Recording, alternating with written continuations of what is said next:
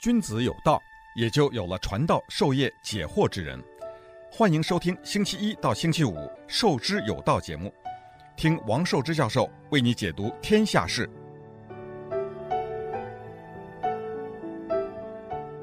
欢迎大家来到《授之有道》这个节目。那今天呢，我们就是讲这个大国兴衰的第七讲啊。今天呢，我们还是倒回去讲讲明，因为我们说整个故事的开头是一五零零年。那一五零零年，元帝呃，这个明帝国建立，推翻了这个蒙古人的元帝国。那么跟着就是欧洲进入了文艺复兴的高潮，这两者并立。我们这两者呢，要给予充足的空间去讲。那本来呢，我就想跳过了这个明朝的这一段，但是呢，这个明朝跳不过，因为明朝就完全就恰恰的就放在我们这个故事要讲的这个核心的位置，就大国兴衰。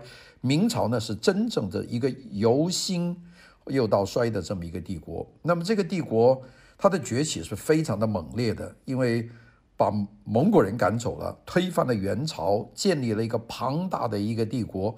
那么这个是兴盛的。那今天呢，我们呢要用点时间讲讲明朝。明朝呢是一个非常有趣的故事。那我们知道，在中国研究明朝的人多的多的去了啊。我说这个研研对这个明史感兴趣的人，恐怕比清史感兴趣的人多。因为我们研究清代的历史呢，总是有一种屈辱感。当然，现在大家可以忽视、忽略不计啊，说我们呃大家是同一民族。其实那个时候啊。四百万满族人把四亿汉人就完全统治了，并且一统治就是两百多年。现在的很多的清朝的工具就把清朝的皇帝就看成我们自己的人，其实根本不是那么一回事。所以呢，你要做清史研究的话呢，很多人呢心里还是有种屈辱感啊。但做明史呢，就堂堂正正了，因为那真正是汉人的时代啊，这个是把蒙古人推翻，建立了自己庞大的帝国。那今天呢，我们就用点时间来讲讲这个明代。我们知道这个。元代呢是没有这个所谓官僚制度的这个公器的啊。我们知道宋代很成熟，官吏制度很完整，并且宋代呢，这个老是说，天子和士大夫一起治理国家，是一个大家同心协力治理国家的。所以北宋、南宋都是很富裕的社会，只不过是被外族入侵这样搞垮了一个国家。呃，这个太沉溺于自己的这个繁盛，所以就搞垮了。那么。元代呢，蒙古人进来以后，把人分四等啊。我们原来说三等还不算，还有个多一种。第一类就是蒙古人，那是顶级民族；第二个是中亚一带的色目人啊，大大概就是现在的伊朗啊、伊拉克啊，呃，这这一代人，这一代人笼统叫色目人啊，这高鼻子的这些人啊，这中亚的人，这是二等人。第三等呢，才是咱们的汉人啊。第四等呢，还分了一部分南人啊，就是南方的这些民族。元帝国啊，其实说蒙古帝国不能打等号，因为元帝国这个是蒙古的四个大国家其中的一个，是最富裕的一个。另外呢，在整个的中亚地区，在这个呃南欧的地区，他还建建立了自己的这个国，甚至打到印度去了。所以是一个庞大的帝国。不过这个元代的帝国呢，它有一个特点，就是它的。没边界了啊，就是这个对外贸易非常的繁盛啊，加上蒙古人呢又不喜欢定居在一个地方，所以呢就是那个商路是比较发达的。但是原来宋朝的，还宋朝以前的那个非常稳定的一个文官的系统呢，就给元朝的这个蒙古人完全把它打破了。就没有办法把它作为公器。我们老讲公器啊，就是公共工具嘛，啊，就是器嘛，就是器皿啊，工具啊，就是一个 tool。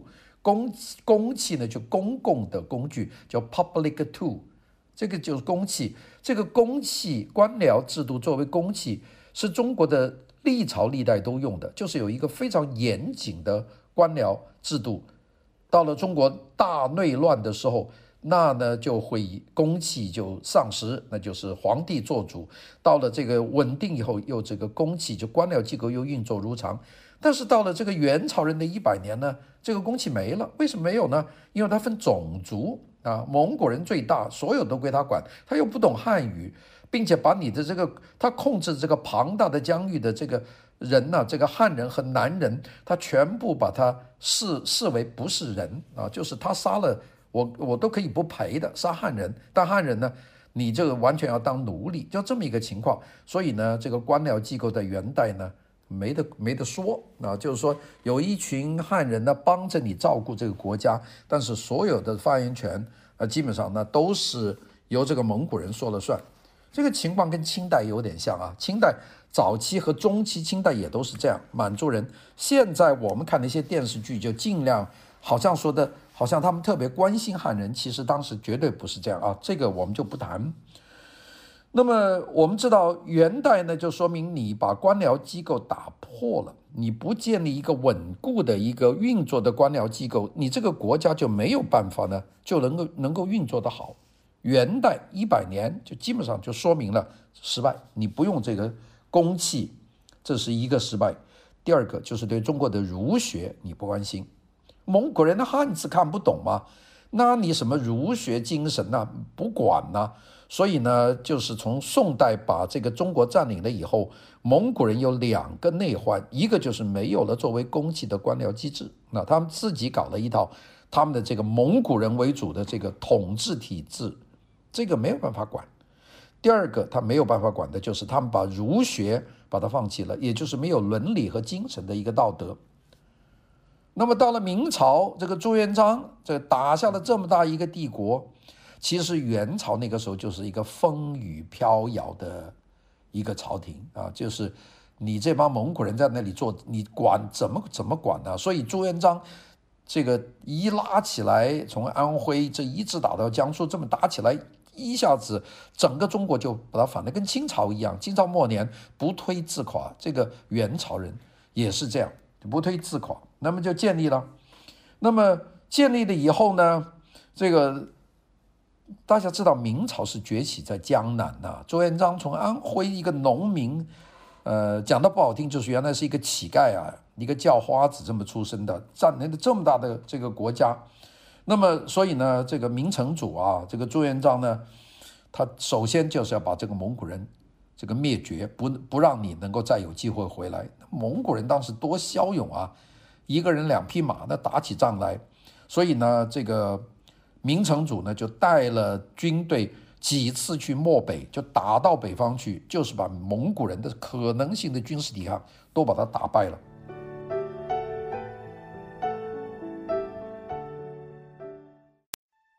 君子有道，也就有了传道授业解惑之人。欢迎收听星期一到星期五《授之有道》节目，听王寿之教授为你解读天下事。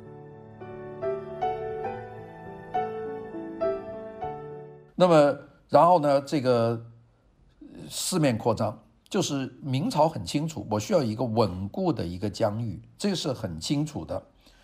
向北啊。他呢就一直打到这个西伯利亚的这边，把蒙古人完全就是赶尽。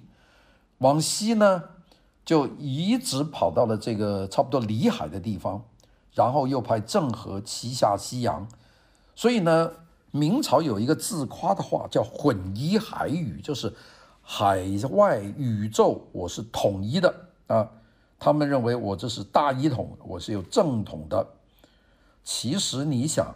这个大明的实际统治力在开始的时候根本没有到漠北，就现在你到蒙古那方面，你根本就没有能力。从现在的蒙古，你要到这个河北，到北京就一百多公里啊！你这个政府在在南京，你隔那么远，如果那边搞起来，你怎么办呢？所以呢，就搞来搞去，最后最后呢，就这个要要把。北京定下来，这个明成祖啊，定都北京啊啊，这个叫天子守边嘛，那这个朱棣天子守边呐，啊，那么这个武功非常强大，所以呢，就基本上就把这个游牧的帝国就全部就顶在北部的边界，所以这个是很特别的。那么那这个就是把领土把它巩固了，那么另外一个呢，就必须。有两样东西要巩固，一个呢就是，你知道明朝开始的时候经济一塌糊涂啊，我们我们会讲到这为什么经济一塌糊涂呢？就是这个当时因为元朝已经把这个地方搞得个乱七八糟了，那么你要把这个地方把它统一起来，你要怎么做呢？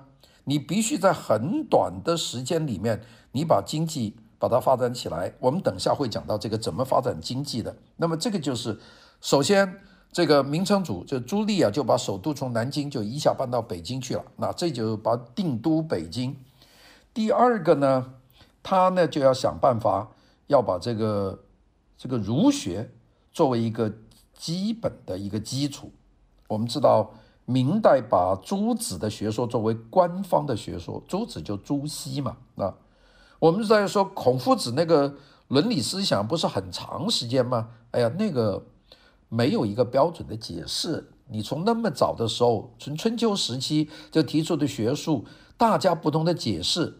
那么到了明代，作为一种统治的必要，你必须把它制度化。所以呢，就制度化，就把朱子学说作为官方的学说，并且呢。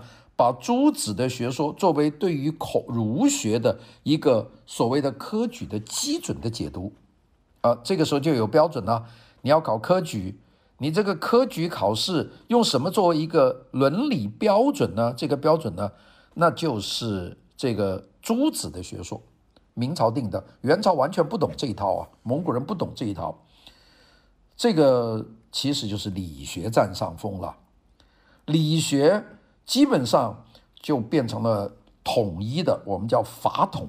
法统呢，就基本上把道统呢就灭了。道统呢讲道理，法统呢就是我说了算，就是这套法律。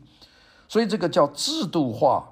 这个理学呢，它呢就变成一种制度性的专政。专政，这就是明朝的一个非常重要的，并且呢，这个把这两样东西合起来，一个呢就是官僚体制恢复。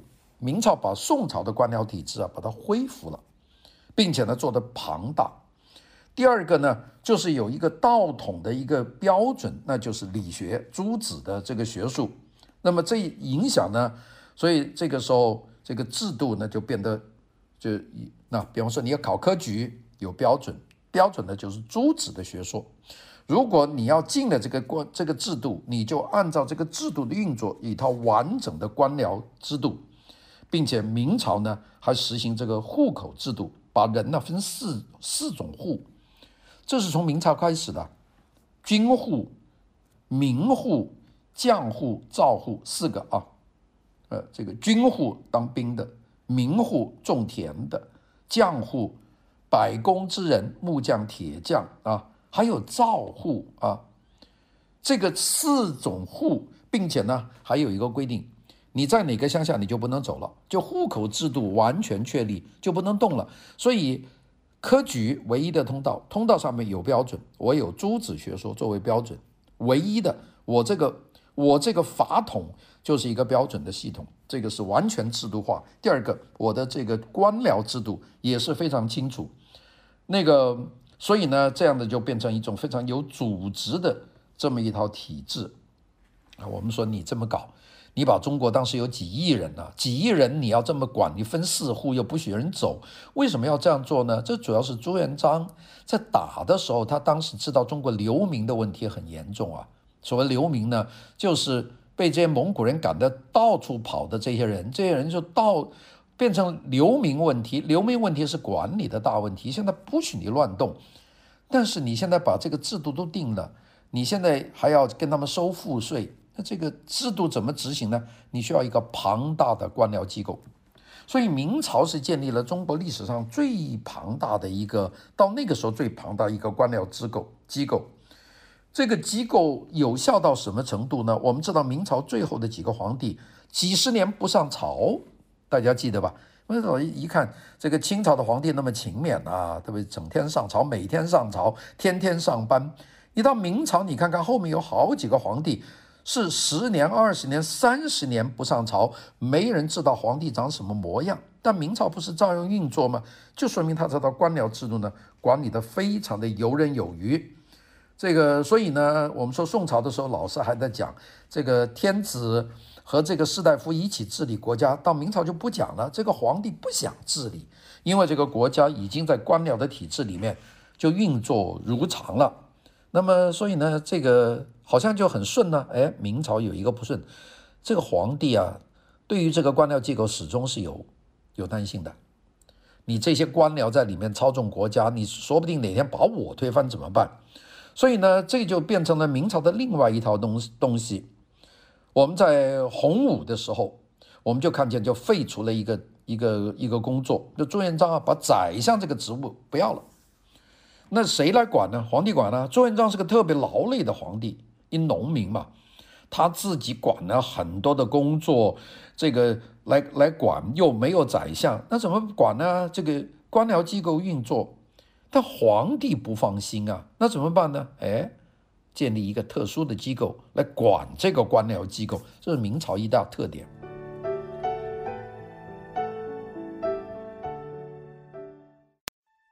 君子有道，也就有了传道授业解惑之人。欢迎收听星期一到星期五《授之有道》节目，听王寿之教授为你解读天下事。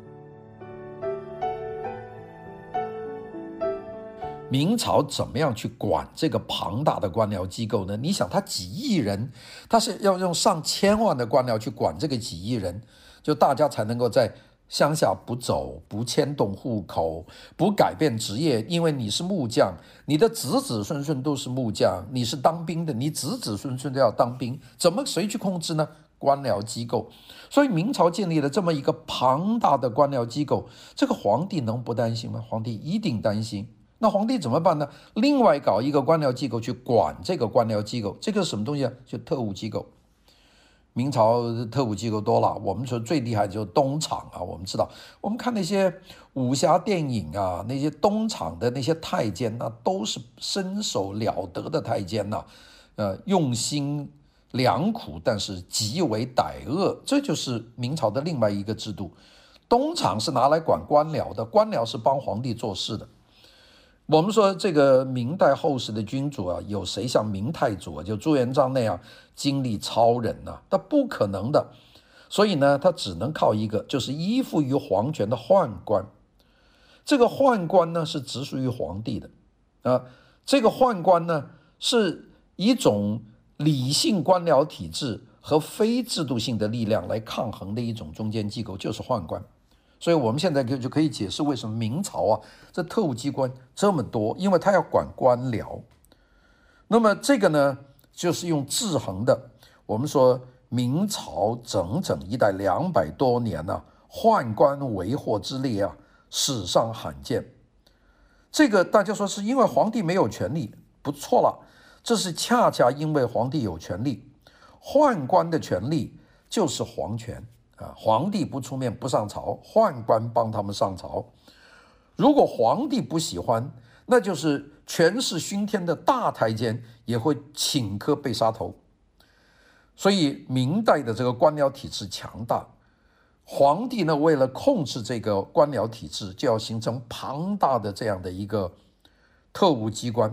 所以呢，皇帝对宦官的需要呢，是非常的深的啊，这个，所以大家到那个时候不要整天说皇帝给架空了，没什么架空，皇帝就是管着这群宦官的，这就是明朝的特点。我们有个老话，就是明朝的这个宦官为患呐，我们叫阉术，这个骂他了啊。这个阉术之后呢，是其实是明朝的治理的一个理性化的需求，那个皇帝。他有他的欲望，他想稳稳当当管的可以千千万万年。个体的官员呢，也要希望能够上位，能够得到更好的待遇。这两者，那怎么上位呢？官员呢，就要把他自己的工作做得更加有成有成就。就官僚机构是应该是比较圆运的一个，所以跟皇帝的欲望就是矛盾。官员想把官僚体制做好，皇皇帝怕官僚体制出问题，搞垮自己，所以又建立了一个非理性的机构，就是宦官机构。这就是明朝了这种冲突。那么另外一个呢，就是这个法，这个伦理的标准。伦理标准呢，就是我们前面讲的，把朱子的学说作为这个解释这个儒教的一个唯一的标准，只有一个标准，就是意识形态标准，就是朱子学说。这是明朝的一个非常重要的学说。那么这个呢，我们在很多的这个考考科举要用什么样的制度作为标准，这里面就可以看到了。那么这种制度呢，事实上呢是有问题的。这种伦理制度是提供了明朝的精神的动力。那么有一个管理得很好的官僚机构，另外有一个庞大的这个皇帝控制的这个宦官机构，这就全部联系在一起了。那么我们知道这种做法的话，它肯定造成这个明朝内部有很多的这个问题。这个问题呢，就是党派之争。明朝的内部党派之争非常复杂。那么大家说，有些是忠君的，有些是这个想谋反的。其实这个都说过了，都说过了。其实都是皇帝在操纵这一台东西。党派跟道德没有关系，它只是跟结盟有关系。所以这就是明朝的这个实情。所以明朝呢，基本上呢就是要伦理官僚世界，这种内部呢有矛盾性。大家说这个清朝不是这样吗？清朝跟明代太不一样了。清朝因为是个外族人呐，满族人呐，满族人和包衣，他们跟皇帝的认同是一种私属的关系啊。这个所有当时从关外进到这个这个这个大陆来管理这么大一个国家的满族人，他不认为他是汉人呐。他们也从来不是汉人呐，他们是高高在上，这跟蒙古时候的这个一等人是有关系的。但满族人很少啊，四百万管了四亿人，所以呢，这一帮所有的满族人，只要我是满族人，我的血统就跟皇帝有关系，因为是皇帝带进来的。你不是跟我进关的，你就是给我打工的。这个跟明代跟清代是完全不一样的。那个清朝的这种做法呢，就是像元朝的做法。这个制度，那么清朝呢？但是有一些有改变。那清朝有几样东西呢？比明朝呢有改变。第一个，它没有那么巨大的宦官阶层了，因为清朝这个不信这个，我信自己人就行了，我不需要搞第二套这个特务机关。清朝不需要了，因为我只要是满族人管理。你这个就没有办法，所以呢，这个官僚机构是两个阶层，一个部分是满族人，剩下的就是你们汉人。满族人呢，在上面所有的什么这个总督啊，这些各个地方的这些大员呢，都是满族人。你们汉人呢，再大你也跟我打工啊，这个是很长的一个时间。到了清朝的中晚期，这个满族人呢，这个不读书啊，八旗子弟腐败，才开始用用汉人，什么李鸿章啊，这个左宗棠啊等等这个。等等，这些那是后话，但是呢，在很长的时间，它是不是这样的？好了，这个我们就讲到这里。我们先讲讲明朝的这个这个货币问题啊。明朝呢打得一塌糊涂，因为因为明朝要打这个元嘛，所以这个朱元璋起事的时候呢，这个元朝已经把中国搞得一塌糊涂了，这样把它推翻了，所以中国当时就非常的困难。我们知道这个。黄仁宇先生啊，对这个明朝有很好的一些书啊，大家看看，包括我曾经多次讲的《万历十五年》。那么明朝，大家有没有想过，它是中国历史上的唯一的一个借农民暴动而成功的朝代？大家说，不是有陈胜吴广吗？哎，那些是暴动，推翻了一个政权。呃，就像李自成一样，他没有建立一个新的一个朝代。明朝朱元璋那真正是建立一个朝代，并且他们都是一帮农民啊啊！你想那那帮最早的那帮跟那个朱元璋这个大打到这个南京建立这个大明的这些人都是农民啊！那你你看看明史里面这些农民呢就多得不得了了。那么所以呢，这个建立了这个全国的标准，当时朱元璋的。脑子里面准备怎么建立这么大的国家呢？他基本上是用最落后的这个农村的单位来做一个模式，就乡下怎么管，我就怎么管这个国。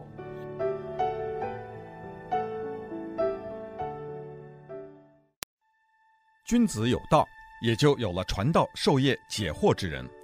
欢迎收听星期一到星期五《授之有道》节目，听王寿之教授为你解读天下事。明太祖呢，他就把一个以农民为主体的国家，就把它统一起来了。明朝的中国是世界上最大的农村集团，这一点不假，它就是一个乡村的管理方式，它呢不需要什么商业。那你你你知道没搞多少年，这个郑和下西洋就海禁了，就说明了它农民性很重，它不需要做这个贸易，这个就把它停下来了。那么朱元璋呢，他呢也没有办法这样不这样做，他其实朱元璋做的就是准计划经济，他当然不是一个中央计划经济，但是你把这个这么大一个国家几亿人的一个地方，你把它分成四种类型的户籍。啊，所谓的军户、民户，这个所谓的赵户，所谓的这个将户，这个四种户口，并且这些人呢还不能够随便迁移，你必须就在你那个位置上，你一辈子，你几辈子都在那里，这是一种非常的保守的一个做法。那么为什么他这样做呢？他其实呢，他是要恢复经济。我们知道元朝虽然乱了。但是元朝统一啊，当时元朝呢，他统治了中国，把宋朝推翻了。那个他的疆界一直到现在的乌克兰，到基辅啊，基辅罗斯到那边，他这边可以到印度，做整个中亚都是这个大蒙古四个四个帝国的这个版图，他们都自己人。那么这样呢，中国有很多钱呐、钱什么呢？是硬金属的货币啊。所以大量的白银呢就流走了，流到哪去呢？流到中亚，流到了这个西亚，啊，一直到了现在的伊拉克、叙利亚这些地方，这中国的钱都流到那边去了。所以到了明朝，把这个元朝推翻了，他做到这个地方，他的手头没钱了。我们知道元朝的蒙古人呢，他不怕没钱，他搞什么？元朝是中国领土上第一个发发行这个货币的。这个朝代就是大家用货币，为什么呢？因为它疆土大，我这个这么大的疆土，我做保证，所以大家不需要把金子银子搬来搬去，你给货币到那边可以兑。这是元朝，到了明朝呢，把元朝一推翻，手头没钱了，白银没有了，都走掉了，这个就变成了一个非常大的问题，并且大明帝国立国就和中亚西亚的贸易立刻就中断。所以呢，就没有外部的拉动。这个朱元璋接任的时候，他其实面临一个马上经济就要垮。但是我们看看朱元璋垮了没有？没有垮。他立国不到十年，这个经济就恢复了。为什么恢复呢？就是他搞起了这对货币需求量很低的这个准计划经济，也就是把大家都定在这个本土上面。你就在这里做做做你自己的事情，木匠做木匠，铁匠做木匠，百分之九十人种田，老老实实的交税，只有这样，我的经济才能恢复。明朝有没有试过用这个元朝的这个货币呢？他试过的，刚刚朱元璋立国没多久就开始学元朝发明货币，一搞的话就是搞得通货膨胀，这个纸币完全没有信用，谁相信？你得给张纸的，所以呢，后来就放弃了。放弃了以后，就非常的这个短缺。但这个时候，明朝得到了另外一个的，除了它的这个稳定这个准计划经济这个四户的建立啊，立足于农业以外，他突然间发觉他有银子了。这个银子是从哪来呢？从外国来的。大家说不可能的吧？有可能。这个明朝建国十六世纪一五零零年前后，当时。有两个地方的银子大量的流到中国，一个是日本，一个是这个呃欧洲。但是说那边哪有钱呢？日本想和中国做生意，但日本的东西中国瞧不上。中国要日本要买中国东西，拿什么买啊？拿银子来。所以日本的白银流向中国，还有一个更大的白银，就是欧洲。欧洲当时需要中国的丝绸啊、陶瓷啊。中国不需要欧洲的东西啊，那欧洲人来中国要买这些东西，到广州找谁买呢？用什么买呢？